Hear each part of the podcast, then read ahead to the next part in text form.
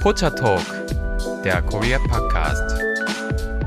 Hallo und herzlich willkommen zu Potter Talk, der True Crime Korea Podcast mit Lisa und Delilah. Ja, heute geht es weiter mit unserer True Crime Reihe. Ich habe schon gehört, wie ihr geschrien habt Ende des Jahres. Wir versuchen dieses Jahr vielleicht mal wirklich euch ein bisschen mehr beizubringen. Natürlich auch mit Respekt den Fällen gegenüber. Also wir wollen jetzt natürlich keine Sensationalization machen oder sowas. Und heute muss ich auch sagen, haben wir wieder einen Fall, der ziemlich ich bin gespannt, wie Lisa darauf reagiert. Also ich würde sagen, dass er schon sehr emotional sein kann. Wir fangen heute mit einer Person an. Es geht mhm. heute um eine Person namens Hong Sokdong. Also der Familienname ist Hong und der Name von ihm ist Sokdong. Und mhm. er ist geboren 1981 und es spielt alles im Jahr 2011. Das heißt, in diesem Jahr ist er 30 Jahre alt und er ist einfach ein ganz normaler Büroangestellter, lebt seinen normalen Alltag und er kommt original aus Chongju, der ähm, Nord-Chungcheong-Provinz in Südkorea. Wie gesagt, wir haben 2011.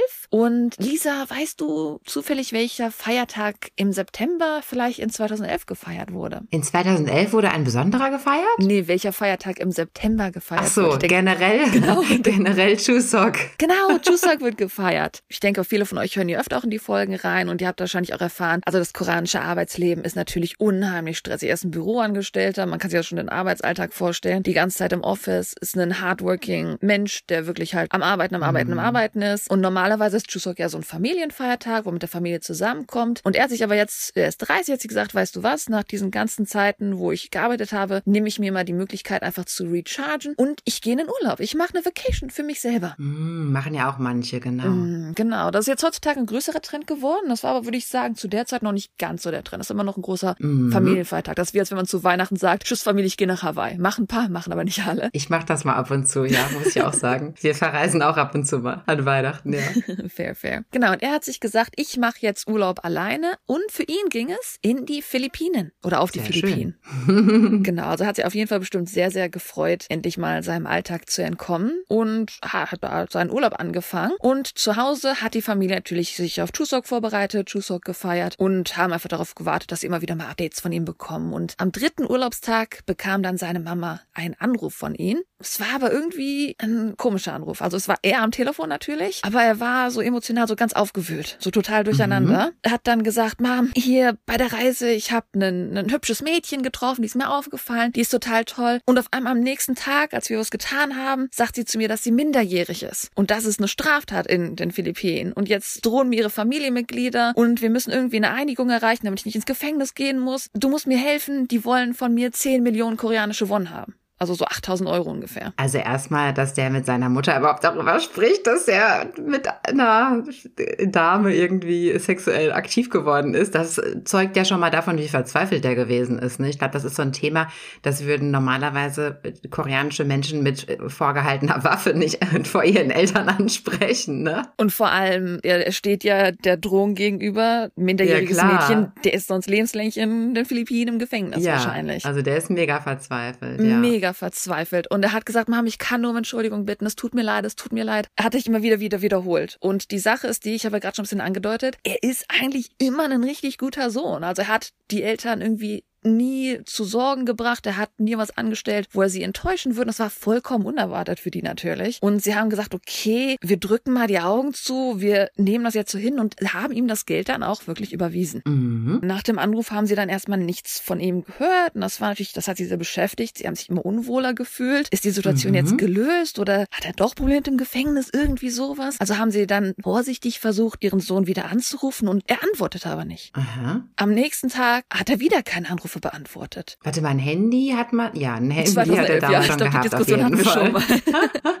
ein Handy hatte ja. man zu der Zeit. Dann sollte er eigentlich am 14. September wieder nach Hause kommen, nachdem er in den Philippinen war. Um 9 Uhr morgens an diesem 14. September bekam dann die Mutter einen panischen Anruf von der Tochter. Ja, die Mutter hat nicht geantwortet auf den Anruf der Tochter, hat gefragt, was ist los, was ist los auf deiner Seite? Und diese Tochter war total panisch. Er ist nicht angekommen. Also er ist nicht Ach. von den Philippinen wieder zurückgeflogen. Und natürlich war jetzt die Familie Familie total beängstigt, total ratlos. Wie die Reihenfolge genau war, sind jetzt verschiedene Newsartikel, verschiedene Nachrichten. Mhm, mhm. also entweder haben sie zuerst die Polizei kontaktiert und da aber halt war alles langsam, hat nichts getan. Da haben sie gesagt, okay, es reicht. Jetzt haben sie dann die Botschaft auf den Philippinen kontaktiert, die koreanische Botschaft in den Philippinen. Mhm. Und ähm, Stimmt, die hat dann auch ja wirklich auch angefangen, Nachforschung anzutreiben und hat dann, da wo das, also das Geld, das, sie, das die Mutter überwiesen hat, wurde abgehoben in den Philippinen. Und das heißt, Mhm. dadurch hat dann die koreanische Botschaft geguckt bei dem ATM, also bei dem Geldautomaten, was abgehoben wurde, dass sie da, es sind immer Kameras in der Regel, Mhm. dass sie da gucken bei der Kamera, ob sie Informationen bekommen. Und zu dem Zeitpunkt, wo das Geld abgehoben wurde,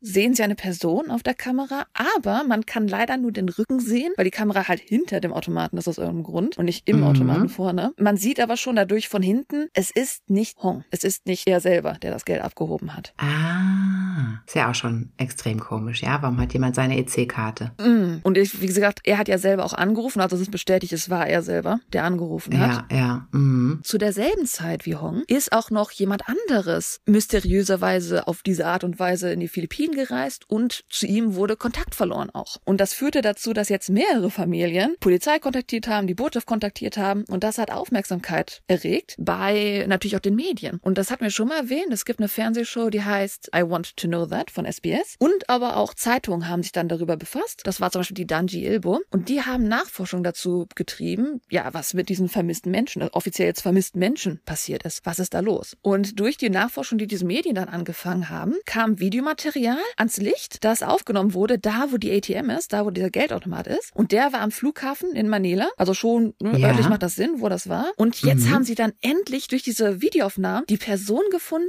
die an den Geldautomaten gegangen ist. Also sie hatten jetzt nicht nur die Rückenaufnahme, sondern wirklich auch von vorne das Gesicht. Ah, das war eine Person, die in allen Fällen am Geldautomat war? Oder von einer, von einem Fall? Also sie haben bei ihm das Datum festgestellt. ah, okay. Und dann halt die Person finden können, auswendig machen können. Okay. Genau, auf jeden Fall haben sie jetzt halt ein Bild von der Person, die nicht ihr Sohn ist und wir haben jetzt Mhm. 10.000 mehr Fragen. Mhm. Man weiß jetzt nicht genau, was am passieren ist. Laut dieser Zeitung, dieser Danji Ilbo, hatte das Ministerium für Foreign Affairs, also im Endeffekt das Außenministerium, das zuständig ist halt für Handel mit anderen Ländern auch und den Austausch, die hatten einmal angefordert, aber auch so eine Investigation Agency, die für diese internationalen Investigations, also diese Nachforschung zuständig ist. Die hatten halt Mhm. beide so einen offiziellen Aufruf gestartet an die Philippinen, dass sie halt die Rückkehr von Hong und von den anderen Vermissten beauftragt hatten. Doch es gab keine Bestätigung zu dem Zeitpunkt über ihr Wohlsein. Also im Endeffekt war das einfach so ein offener Aufruf. Aha. Bringt uns bitte jetzt unsere Leute zurück. Also im Endeffekt so ein Ja. offizielles Vermissten-Warnschild Ja, ja. von der, vom Ministerium, kann man so sagen. Ja, und man hat so das Gefühl, also irgendwie steht, es passiert was, aber die Sachen stehen auch still. Man weiß jetzt gerade nicht, wo man dran ist. Sokdong fehlt jetzt seit 40 Tagen. Auf einmal bekommt die Mutter einen zweiten Anruf von ihm. Aber dieses Mal ist nicht seine Stimme am Telefon, sondern ein fremder Mann. Warte mal, jetzt ist ja auch mega viel Zeit schon vergangen, ne? 40 Kann- Tage, ja. Das ist mehr als ein 40 Monat. Tage. Wahnsinn. Genau, also es 40 Tage sind vergangen und sie kriegt jetzt einen Anruf von seinem Handy, aber es ist halt Mhm. eine fremde Stimme, ein fremder Mann am Telefon. Er hat dann gesagt, wir würden ihn freilassen, wenn sie 10 Millionen Won vorbereiten. Ah, der kann Koreanisch sprechen, okay. Ja, genau, gute, gute Aufmerksamkeit. Er kann Koreanisch sprechen. Mhm. Äh, Die Mutter hat halt gefragt, wie kann ich Ihnen vertrauen? Geben Sie mir einen Beweis, dass mein Sohn bei Ihnen ist, dass er lebt. Mhm. Dann hat der Mann wohl angeblich einfach aufgelegt und nochmal angerufen und den Vater bekommen. Mhm. Und er forderte Mhm. Dasselbe, jedoch war ein Detail anders. Er hat gesagt, er ist tot. Komm und nimm seine Knochen. Wenn Sie seine Überreste haben wollen, dann bereiten Sie 10 Millionen Won vor. Und zwar in Dollar Hm? und zwar in 10 Euro Dollarschein oder sowas. Also er hat sehr detailliert gesagt, was er will und dass es nicht darum geht, wir lassen ihn frei, sondern wenn er die Knochen abholen will, komm vorbei mit dem Geld. Was ist denn das für ein Erpresser? Also Entschuldigung, jetzt will ich hier keine kriminellen Tipps geben, aber behauptet man nicht wenigstens, dass die Geisel noch am Leben ist, um da mehr Druck zu machen oder so? Ähm, naja, okay. Vielleicht ist es ja auch nur ein sehr, ein sehr, ähm, ein sehr aufrichtiger Entführer, der das gleich zugibt, dass er die Geisel schon. Ich habe halt das Gefühl, dass es auf jeden Fall emotionale Erpressung ist. Also man merkt schon, dass da sehr viel Mm, Erpressung dabei ja. ist und emotionale Erpressung. Und natürlich bei den Nachrichten, es gibt keine Bestätigung, immer noch ein vermissten Fall in dem Sinn, aber es ist ein möglicher Mordfall, aber wir haben halt für nichts eine Bestätigung. Okay, Und natürlich ja, sind die, ja. die Eltern jetzt am Zusammenbrechen, weil sie halt noch nicht wissen, wo sie dran sind nach 40 Tagen und dann halt diese Drohung bekommen. Klar. Natürlich haben sie diesen Anweisungen nicht gefolgt, weil sie ja im Kontakt auch mit der Polizei waren, dass halt alles komische Situation ist, sagen wir es mal so. Mhm. Auf jeden Fall liefen halt noch diese ganzen Forschungen, die ja die Medien betrieben haben, zusammen natürlich auch dann, dass es Polizei weitergegeben haben und wie schon erwähnt, dieses uh, I Want to Know That, die Episode 819 im Jahr 2011 und wie gesagt auch diese Dongil Ilbo äh, Newspaper, die haben halt stark darüber berichtet und die haben halt wirklich so eine ganze Geschichte von Serienentführungen auf den Philippinen entlarvt, kann man fast sagen. Und es ging Wahnsinn. wirklich darum, dass viele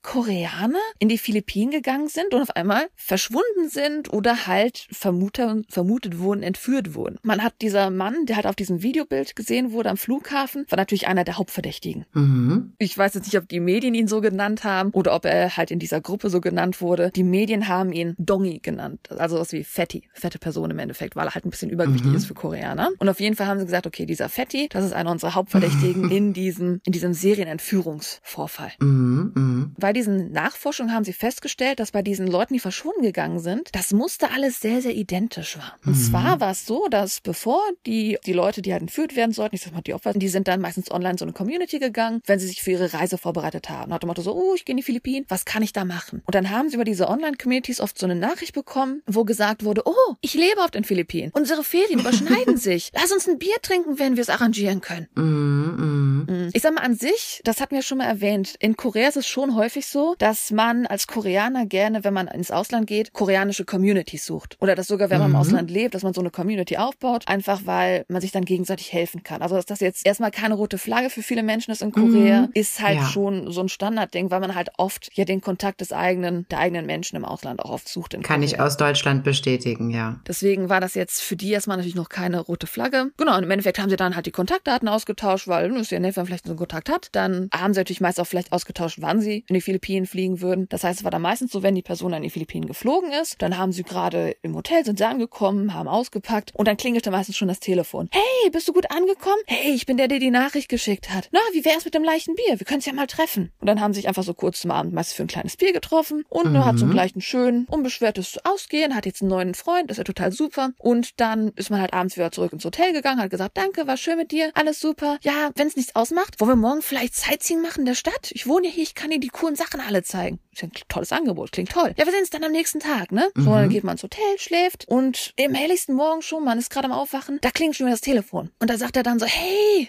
Bruder, komm runter. Ich stehe vorm Hotel. Auf geht's zur Sightseeing-Tour. Ja, da hat man sich vielleicht nicht so viel bei gedacht. Und natürlich geht man dann runter. Und da unten steht aber dann der Kumpel vor so einem, so einem weißen Candy-Van.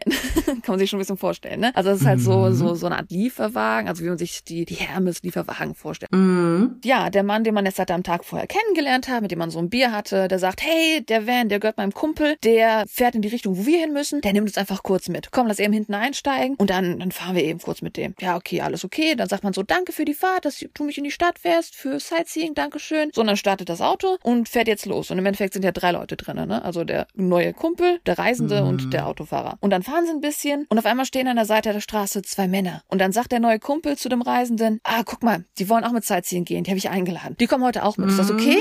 Dann stiegen die zwei Männer halt ein. Mhm. Und auf einmal, als diese zwei Männer eingestiegen sind, gab es so ein Klick, Klick. Und das war das Geräusch einer Pistole, die jetzt der Fahrer an den Kopf des Reisenden hielt. Die anderen Männer Mhm. wurden dann aggressiv, haben ihre Fäuste benutzt, haben die Person dann meistens schon gefesselt. Und man hat halt festgestellt, dass sie jetzt auf dem Weg waren in ihr Versteck. Also es war natürlich Mhm. eine, eine Gruppe von Leuten, die das geplant haben, diese Person zu entführen. Horror. Nachdem sie jetzt in ihr Versteck gekommen sind, haben sie sofort eine Forderung gegeben, und zwar, dass das Opfer sich ausziehen soll. Sofort, komplett ausziehen soll. Mhm. Nachdem diese Person sich dann ausgezogen hat, haben sie Klebeband um die Augen gewickelt, haben Handschellen an die Hände getan und auch Kette an die Füße. Haben ihn dann im Endeffekt ja total entblößt, wie die Person da jetzt sitzt, hat Mhm. gedroht und gesagt, wir sind Dämonen, es ist gar kein Problem, dich von dieser Erde zu holen. Noch haben dann mystisch. gesagt, dein Leben ist eine halbe Milliarde wert, verdien das Geld. Also im Endeffekt haben sie gesagt, dass das Opfer soll eine gewissen, gewisse Summe erreichen, wenn er freigelassen werden will. Und wenn er diese Summe nicht Mhm. erreicht, dann würden sie, ne, dann wären sie halt die Dämonen im Endeffekt. Ach, und er muss sich dann sozusagen überlegen, wie er das jetzt bewerkstelligt. Genau. Ach, eine halbe Milliarde muss ich vielleicht sagen, Korean Won natürlich. Also ich glaube, eine halbe Milliarde könnte kein normaler Mensch.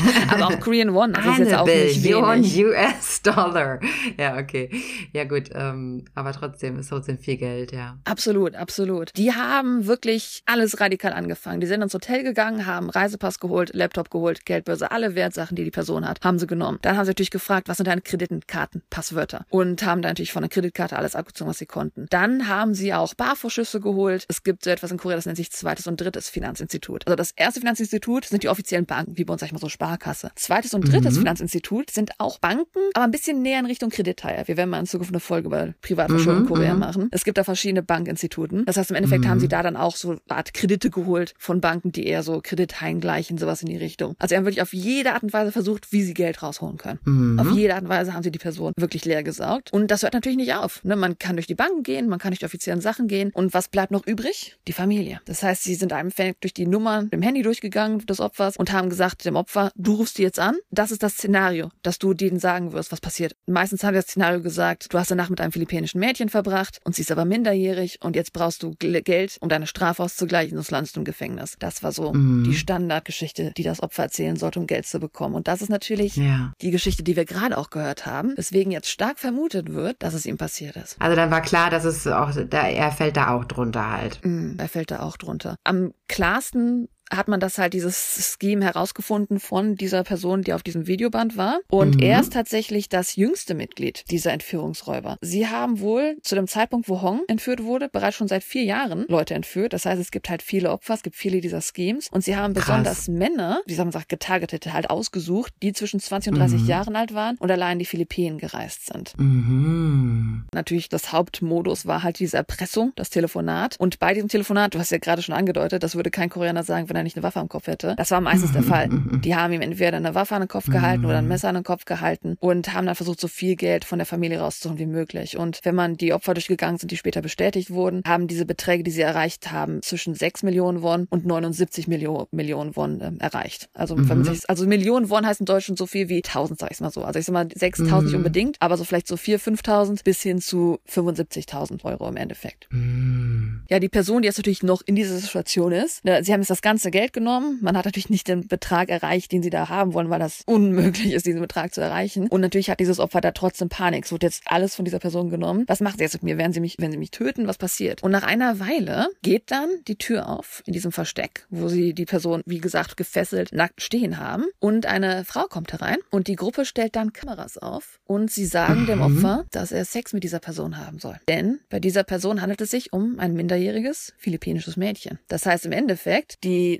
das Szenario, das sie erfunden haben, tun sie jetzt wirklich darstellen, sie zwingen die Person Sex mit ihr zu haben, damit sie Beweismaterial haben, dass diese Person Geschlechtsverkehr mit einer minderjährigen Person hatte. Und wenn das ans Licht kommt, können sie das nicht bei der Polizei melden, weil sie dafür lebenslängliche Inhaftierung bekommen würden. Oh, das ist ja richtig durchtrieben. Okay, das, das geht ja richtig lang, dieses Szenario. Mein Gott, okay, und dann? Also im Endeffekt haben sie dadurch jetzt diese richtige Erpressungssituation komplett ja. gemacht. Also sie haben im Endeffekt jetzt ja. gesagt, wir haben jetzt wirklich alles, was jetzt auf gar keinen Fall irgendwas machen kannst, weil wir haben jetzt das Szenario auch wirklich dargestellt, dass es passiert ist. Dann kommt das Überraschendste. In den meisten Fällen haben sie dann gesagt, guck mal, hier ist dein Flugticket nach Hause und mhm. haben ihn dann ans, ans, zum Flughafen gefahren und Aha. haben wie guter Kumpel getan. Hey, was schön, dass du da warst. Hier, ich habe noch ein Geschenk für dich, ein letztes. Dann haben sie dem Opfer, das dann zum Glück nach Hause geflogen ist noch, meistens eine Box mit Mangos gegeben. Das ist ja in den Philippinen so populär, diese Dried Mango Box. Das wollen die Leute immer so gerne aus den Philippinen haben in Korea. Aha. Haben diese Mango Box den Leuten in der Hand gedrückt und gesagt, gib die Box doch deiner Schwester. Die sieht echt schön aus. Denn ich weiß ja jetzt alles über deine Familie. Ich weiß alles über deine Freunde. Ich weiß, wo du wohnst. Ich weiß, wo du arbeitest. Ich weiß alles. Mm. Wag es erst recht nicht in Korea, uns zu melden, denn da haben wir auch eine Gruppe. Mm. Das heißt wirklich, bis zur letzten Sekunde wurde diese Person, wenn sie das dann durchgestanden hat, überlebt hat, erpresst, blackmailt, nichts zu melden, denn sonst würden sie wahrscheinlich noch mehr tun. Die Frage ist ja jetzt, wir sind ja bei einer Person namens Hong und mhm. Hong ist ja nicht mehr nach Hause geflogen. Das heißt, wir wissen bei ihm ja im Endeffekt nicht, ist es ein Mordfall oder ist es ein Vermisstenfall. Was genau ist da mhm. bei mhm. ihm eigentlich passiert? Woher wissen wir das alles in den nachfolgenden Investigationen und sowas? Natürlich die meisten Leute, die das glücklicherweise überlebt haben, haben trotzdem natürlich, die hat die Drohung, wie soll ich sagen, sehr wahrgenommen. Die hat natürlich extrem Angst, was da passiert ist. Aber es gab zum Glück ein paar Personen, die den Mut hatten, das der Polizei zu melden. Woraufhin die Polizei halt auch umgehend diese Ermittlungen angefangen hat und die Medien dadurch erfahren haben. Mhm. Der unfassbare erste Hinweis, wo man nicht erwartet hätte, dass man den da finden würde, kam von der Mango-Box, die sie geschenkt bekommen haben. Was kannst du dir vorstellen? Vorstellen mit der Mango-Box, was man da hätte finden können als Beweis. Eine Mango-Box, ja, ich, das ist wie aus dem Supermarkt so eine Packung mit getrockneten Mangos. Ich gebe dir einen Tipp, er hat sie mir in die Hand gedrückt. Ach so, die Fingerabdrücke. Die Fingerabdrücke, genau, die haben Fingerabdrücke auf der ah. Mango-Box gefunden.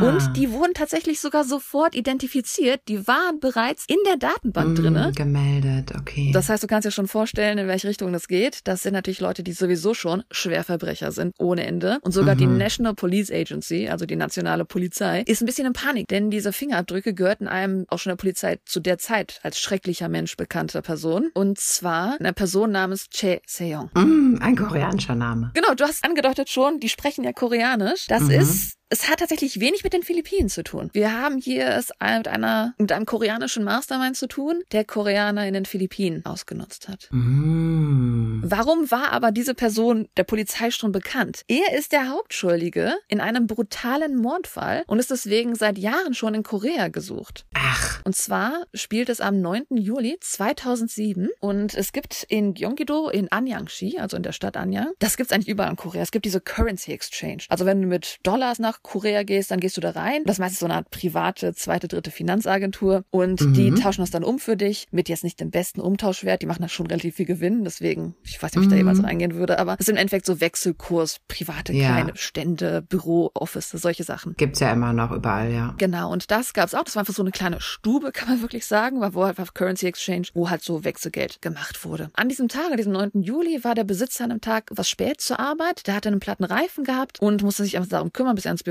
kam. Als er dann spät ins Büro kam, war es irgendwie seltsam im Büro. Er ging rein und er ist auf was Feuchtes getreten und er guckt auf den Boden und einfach überall liegt Blut auf dem Boden. Und er sieht, als er geradeaus weiter reinguckt in die Stube, dass seine Angestellte da liegt. Und als er sie genau ansah, waren ihre Hände gefesselt und sie hatte tiefe Wunden am Hals. In einigen Berichten heißt es sogar, dass sie praktisch schon geköpft gewesen ist. Mhm. Direkt neben ihr der Safe stand weit offen. Also im Endeffekt war es halt ein Mord mit Diebstahl, dass sie einfach diesen, diesen Currency Exchange, diesen Wechselkursstand da ausrauben wollten. Klar, die haben ja viel Bargeld dann dort, ja. Zu der Zeit war es natürlich so, dass Korea schon überall CCTV hat. Überall sind Überwachungskameras und deswegen war es der Polizei auch relativ einfach nachzugehen, wer das getan hat. Sie haben auf den Überwachungskameras zwei fremde Männer aufnehmen können, Kim Jong-sok und Kim Song-gon. Und jetzt denkst du wahrscheinlich so, mhm. das ist aber nicht der Name, den ich gerade gehört habe. Das liegt daran, dass mhm, diese mhm. zwei Männer ja. natürlich, als sie dann auf diese Überwachungskameras geguckt haben, war es schon zu spät. Die haben das Land verlassen. Die wussten natürlich, wir werden verfolgt. Die haben sofort das Land verlassen mit dem Geld und sie sind aber nicht alleine rausgeflogen, sondern sie hat noch eine Person dabei und das war Che Seong. Und man hat festgestellt, ah, dass er halt okay. so das Mastermind ist. Er ist der Boss, der das so mm, plant, mm. verursacht, alles Mögliche. Ne? Der hat geplant, dass das ein Mordfall sein soll. Was heißt ein geplanter Mordfall? Er hat gesagt, tötet, wen ihr müsst, um das Geld zu holen, sag ich mal so in die Richtung. Er ist halt ne, das Genie, der Planer gewesen. Mm. Kim Jong-sok ist so eine Art Vizeboss, so ein Vizeboss-Ganove. Also so, sag ich mal, seine zweite Hand, auch relativ hoch im Rang, aber jetzt nicht halt höher als er. Und Kim Song-gon ist so eine Art, der halt die Sachen auszuführen hat. Sie haben halt das Land verlassen, sind geflohen und das war dann der Zeitpunkt, wo sie angefangen haben, den Philippinen diese Gruppe zu starten, wo sie angefangen haben, Serienentführungen und Raubüberfälle durchzuführen. Hm. Es gibt ja so ein Sprichwort, ne? Also ein kleiner Einwurf mal eben. Natürlich ist man auch im Ausland immer sehr gewillt, ja, koreanische Kontakte zu knüpfen und vertraut diesen Menschen einerseits auch. Also das kann ich auch bestätigen, weil wir zum Beispiel auch oft Infos aus koreanischen mhm. Chatgruppen oder so nutzen, ne? Über Deutschland, weil die sich teilweise mit Sachen besser auskennen als ich, ne? Und ja, wirklich, die sind echt auf Zack oft. Aber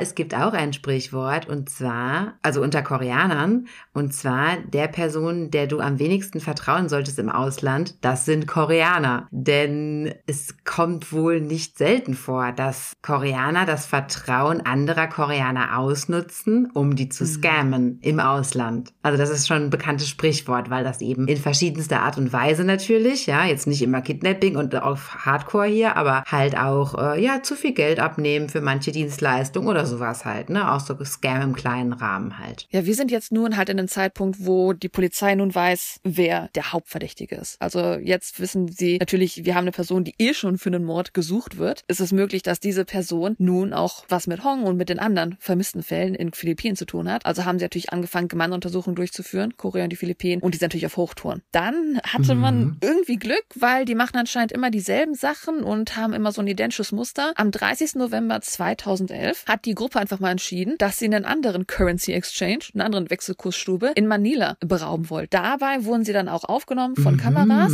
Sie wurden leider noch nicht sofort gefangen, aber es hat natürlich erstmal so wie wieder Aufmerksamkeit auf sie geworfen, dass sie auch wirklich verfolgt wurden. Und das führte dann dazu, dass am 14. Dezember 2011 zumindest schon mal Kim Song-gon und Fatty, dieser Dongi, dieser, der am Geldautomat war, festgenommen Mhm, wurden. mhm. Tatsächlich, das finde ich erstaunlich, Kim Song-gon hat dann geschafft, aus dem Gefängnis auszubrechen und wurde erst 2015 wieder festgenommen. Aber Was? Anführungszeichen Fatty hingegen hatten sie Krass. dann nach Korea ausgeliefert. Und das hat dann noch ein bisschen länger krass. gedauert. Am 8. Oktober 2012, also mehr als ein Jahr später, im Fall, dass jetzt Hong verschwunden gegangen ist, haben sie dann den Vizeboss Kim Jong-sok festnehmen können. Und er ist halt ne, als Vizeboss ein ziemlich hohes Tier. Das heißt, er ist relativ wichtig, ihn zu verhören, bestrafen zu können. Das war halt allerdings so dieses typisch sehr schuldig, sehr feige. Er hat sich dann am selben Abend, wo er festgenommen wurde, in der philippinischen Haftanstalt das Leben genommen. Ach, das ist ja interessant. Dem hätte ich jetzt auch zugetraut, dass er dann nochmal da einen Ausbruchsversuch macht. Für ihn, er ist ja schon ein ernsteres Tier. Vielleicht hat er einfach auch keinen Ausweg mehr gesehen. Oder vielleicht wäre der da irgendwie in Einzelhaft gekommen oder so. Mhm. Okay, naja. Im Endeffekt fehlt jetzt nur noch das höchste Tier, und zwar ja der Mastermind, der Che. Er ist Mhm. wirklich total, Mhm. er wollte wirklich abhauen. Es war eine riesige Verfolgung und die, sie haben ihn später in Thailand dann in 2012 festnehmen können. Das ist natürlich Mhm. jetzt die Sache, die ausgenutzt wird, wenn jemand Selbstmord begeht. Er hat einfach auf dumm gespielt.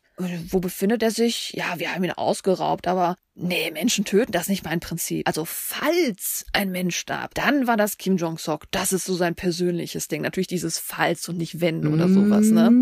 Also der Schuldenbock natürlich Klar, immer schön auf sicher. die schieben, die halt sowieso nicht mehr am Leben sind, weil tote Männer können dir keine Märchen mehr erzählen. Mhm. Ja, alles, was er halt gesagt hat, war, ja, ich habe keine Ahnung, wer das überhaupt ist und der hat Zeit vergeben, man erinnert sich halt nicht an alle Sachen, ne? Ja, das heißt, im Endeffekt erstmal konnten die Täter halt wirklich nur für Entführung straflich verfolgt werden und erhielten, sag ich mal, zwischen acht bis zehn Jahre erstmal. Also die sind jetzt schon alle in Gewahr, die noch am Leben sind, entweder in Korea, in Philippinen oder in Thailand. Für die Entführung erstmal sind sie jetzt straflich verfolgt worden. Das ist ja irgendwie schon ziemlich frustrierend. Wir sind aber zum Glück, also nichts daran ist hier Glück in der Story, aber wir sind noch nicht am Ende der Story. Mhm. Und zwar im Oktober 2013 bekam die Busan Metropolitan Police Agency, also im Endeffekt die Polizei in Busan, einen Brief und der Absender war ein Häftling aus dem Chongsong-Gefängnis. Und wir haben ja eine Person, die ins Mhm. Chongsong-Gefängnis gebracht wurde. Wir haben ja eine Person, die nach Korea ausgeliefert wurde. Anscheinend, in dieser Häftling, der hat das so ein bisschen smart gemacht. Er hatte halt so das Glück gehabt, dass er Mhm. sich gut bei seinem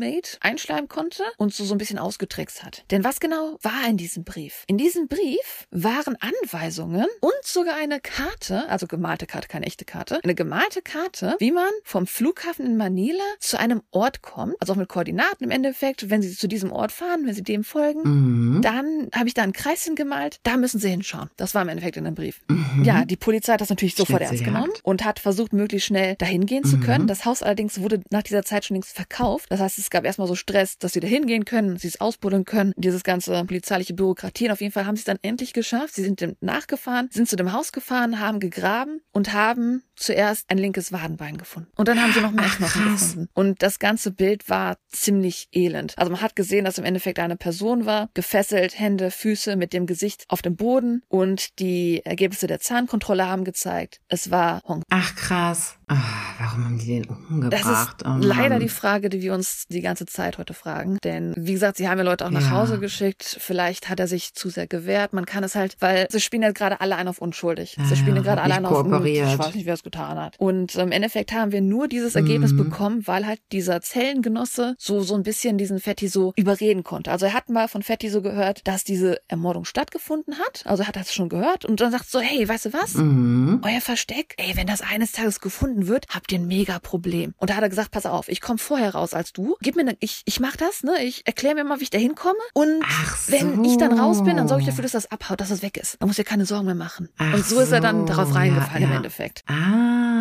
Ich glaube, es hat noch ein bisschen gedauert. Ich glaube, 2014 erst, früher 2014, haben sie dann im Endeffekt erst Hong gefunden. Und das sind ja im Endeffekt dann auch, ja, fast drei Jahre gewesen, wo dann die Familie nicht wusste, was los war, nicht wusste, was mit ihm los ist. Und dass sie im Endeffekt jetzt endlich finden konnten. Und das Schlimme war, es hörte nicht auf. Da waren noch Koffer. Koffer nicht in Einzahl, sondern Koffer in Mehrzahl. Das heißt, man hat gesehen, auch an den Knochen, die manchmal gefunden wurden noch, er ist nicht das einzige Opfer, das ermordet wurde und dort versteckt wurde. Dort sind viele, viele Ach so, Koffer auch noch andere. Worden, tatsächlich. Und das heißt, wir haben jetzt im Endeffekt Ach. mehrere Morde. Und umso wichtiger ist es, dass diese Leute richtig bestraft werden können. Wir haben das Glück, sie sind theoretisch alle bestraft, Mhm. außer, wenn du dich erinnerst, Kim Song-gon zu der Zeit war noch auf der Flucht. Der wurde 2015 erst geschnappt, also ein Jahr später erst. Aber im Endeffekt, alle, als sie jetzt im Gefängnis waren, für die Entführung erstmal nur noch, die zehn Jahre, die sie bekommen haben. Also Che Seong war in Thailand, Kim Song-gon wurde dann in die Philippinen ins Gefängnis gesteckt und ja, der andere war ja schon in Korea im Endeffekt. Die wollten natürlich jetzt erstmal alle nach Mhm. Korea haben, damit sie die für diese Morde bestrafen können. Und das Problem ist halt, dass sie aber Mhm. im Gefängnis im Ausland sitzen und das ist dann wieder so eine Bürokratiegeschichte. Und diese Auslieferungssachen und sowas. Klar, und zum Glück ja. haben sie sie genehmigt bekommen, allerdings erstmal nur temporär. Das bedeutet, dass auch wenn sie in Korea bestraft werden, sie wieder zurückgeschickt werden müssen und dann aber nur die Strafen im Ausland absitzen müssen. Das heißt, wenn sie im Ausland nicht die Mordstrafe bekommen, also die, die Strafe für ihren Mord, dann sind sie im Ausland schon früher frei zum Beispiel.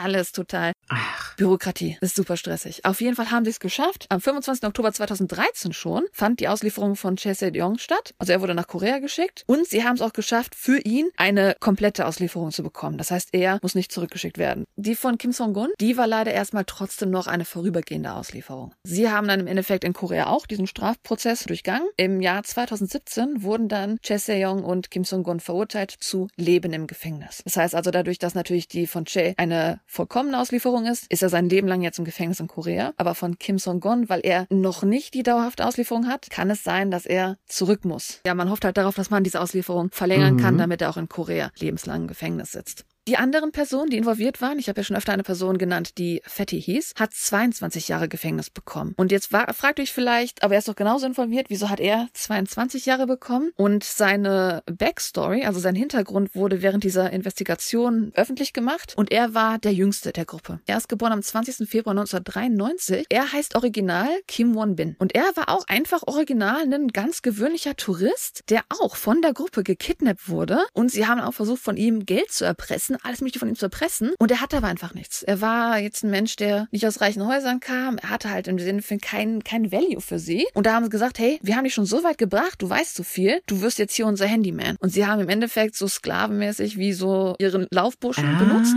Und er wurde dann besonders dafür benutzt, weil er jünger war einerseits, Verstehe. ne, 20 bis 30, das war noch ein bisschen besseres Alter, um Leute rauszulurken, um halt wirklich online dann auch diese neuen koreanischen Touristen rüberzuholen, dass sie dann halt gekidnappt werden konnten. Und weil er im Endeffekt selber auch coerced wurde, das zu machen, hat er halt nicht wie die anderen auch lebenslänglich bekommen, sondern halt die kürzere Gefängnisstrafe bekommen. Insgesamt besteht die Gruppe, wie gesagt, aus mehreren Koreanern. Bei Namen genannt werden halt Che Seong, der, by the way, am 2. Juli 1966 geboren wurde, wie gesagt, Leben bekommen hat. Kim Jong-sok ist ja dann im Endeffekt 2012 durch Selbstmord gestorben, wurde im Jahr 1969 geboren. Kim Song-gon wurde im Jahr 1972 geboren, hat live bekommen, hat Leben bekommen. Und dann haben wir Kim Won-bin, der halt dazugeholt wurde. Da haben wir gerade erfahren, das ist ja der Fetti, der an 22 Jahre bekommen hat. Und dann bei Namen genannt sind noch zwei andere koreanische Männer, zwei nicht bei Namen genannt koreanische Frauen und zwei nicht Namen genannt philippinische Männer, die involviert waren in dieser Verbrechensgruppe. Eine ziemlich große Gruppe. Was natürlich dann durch die Investigation auch herausgefunden wurde, ist natürlich so ein bisschen, wer vielleicht noch weitere Opfer waren. Ein sehr stark vermutetes Opfer von ihnen ist jemand, der im Jahr 2010 vermisst gegangen ist, und zwar Yoon Chol-wan. Er ist im Jahr 1974 geboren und er war ein ehemaliger Air Force Major. Von ihm wurden tatsächlich 34,6 Millionen Korean Won wirklich aus ihm rausgeholt, also fast 30.000 Euro. Ihn hat man leider gar nicht gefunden. Man weiß halt gar nicht, wo sein Körper wahrscheinlich liegt, weil man schon stark davon ausgehen kann, dass er halt auch ermordet wurde durch die Leute. Im selben Jahr 2010 haben sie, wie gesagt, dann auch Wonbin, also Fetti, dazu geholt. Dann haben sie in demselben Jahr auch Kim Jong-yol ermordet, der halt auch unter den Körper, unter den Knochen gefunden wurde, wo Hong lag. Er war ein Beamter, also jemand, der im öffentlichen Dienst gearbeitet hat. Dann September 2011 haben sie natürlich Hong entführt und weitere Opfer sind nicht beim ganzen Namen genannt, sondern bei ihren Nachnamen, und zwar Jang, Kang, An und Song, die halt auch zur selben Zeit vermisst gegangen sind. Aber insgesamt kann man vermuten, dass diese Raubbande halt im Durchschnitt mehr als vier Morde pro Person hatte und dass halt die Leute der ermordeten Person weit über zehn hinausgeht. Und inklusive dieser Zahl von zehn ist auch Krass. die Frau, die 2007 in diesem Currency Exchange ermordet wurde. Darüber hinaus ist natürlich das ganze Scheme von denen gewesen, dass sie Geld klauen wollten. Die haben ja im Endeffekt einfach nur Erpressung durchgeführt, Geld gestohlen von Leuten und es wird vermutet, dass in der Zeit, wo sie diese Entführungen durchgeführt haben, dass sie insgesamt 220 Millionen Korean Won, also 200.000 Dollar, 200.000 Euro um den Dreh von Opfern gestohlen haben.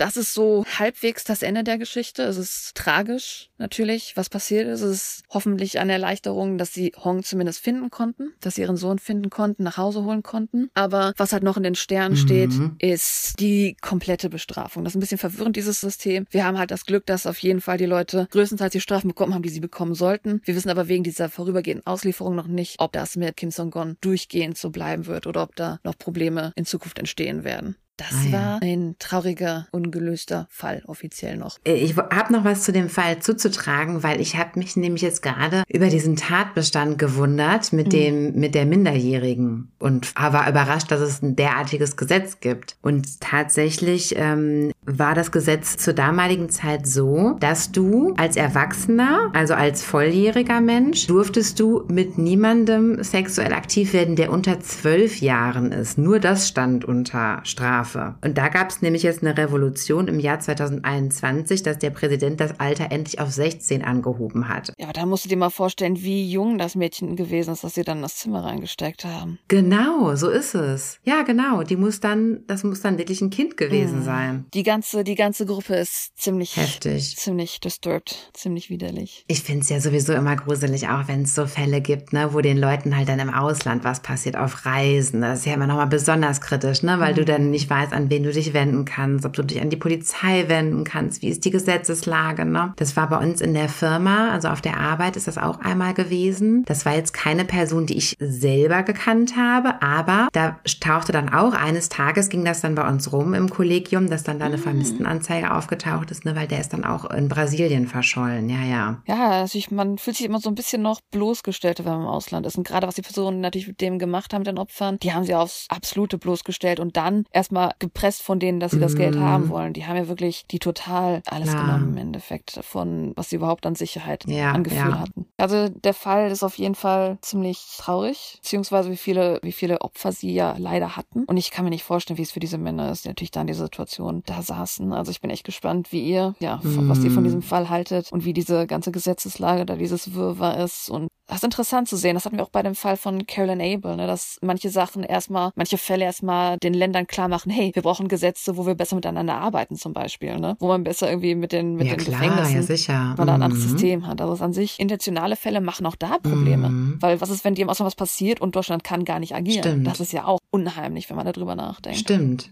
Ja, also ihr Lieben, äh, Augen auf beim Reisen, hoffentlich. Passt immer auf euch auf, auf dass ihr immer sicher seid und eure Reisen genießen könnt, ohne irgendwelche schlechten Erfahrungen. Wenn ihr uns kontaktieren möchtet, dann macht es doch unter podchatalk.gmail.com oder besucht uns auf Instagram, auf YouTube. Schaut auf jeden Fall vorbei auf podchatalk.de, da gibt's immer noch ganz viele weitere Infos zu den Episoden und wir freuen uns über jede Nachricht von euch. Bleibt sicher, reist sicher, habt immer eine, eine Notfallperson, alles Mögliche. Wir wir, wir drücken euch ganz doll.